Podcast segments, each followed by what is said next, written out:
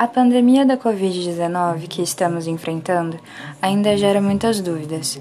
Uma delas é qual o grupo de risco do nosso país e se os jovens estão sendo afetados.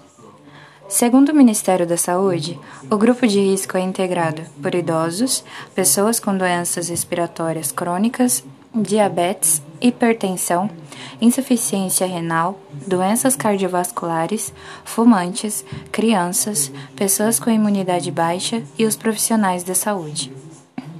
De acordo com a pesquisa realizada no Centro Nacional de Pesquisa e Auditoria em Terapia Intensiva do Reino Unido, Obesidade também pode estar inclusa neste grupo.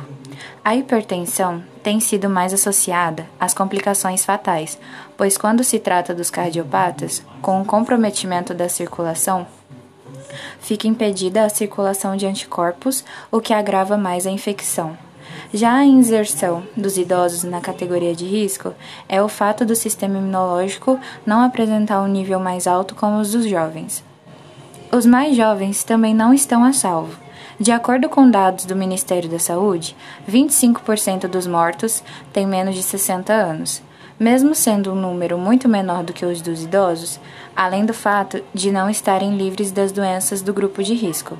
Muitos ainda estão desrespeitando as recomendações de quarentena do Ministério da Saúde, o que os torna vulneráveis, tendo ainda maiores chances de transmitir aos idosos.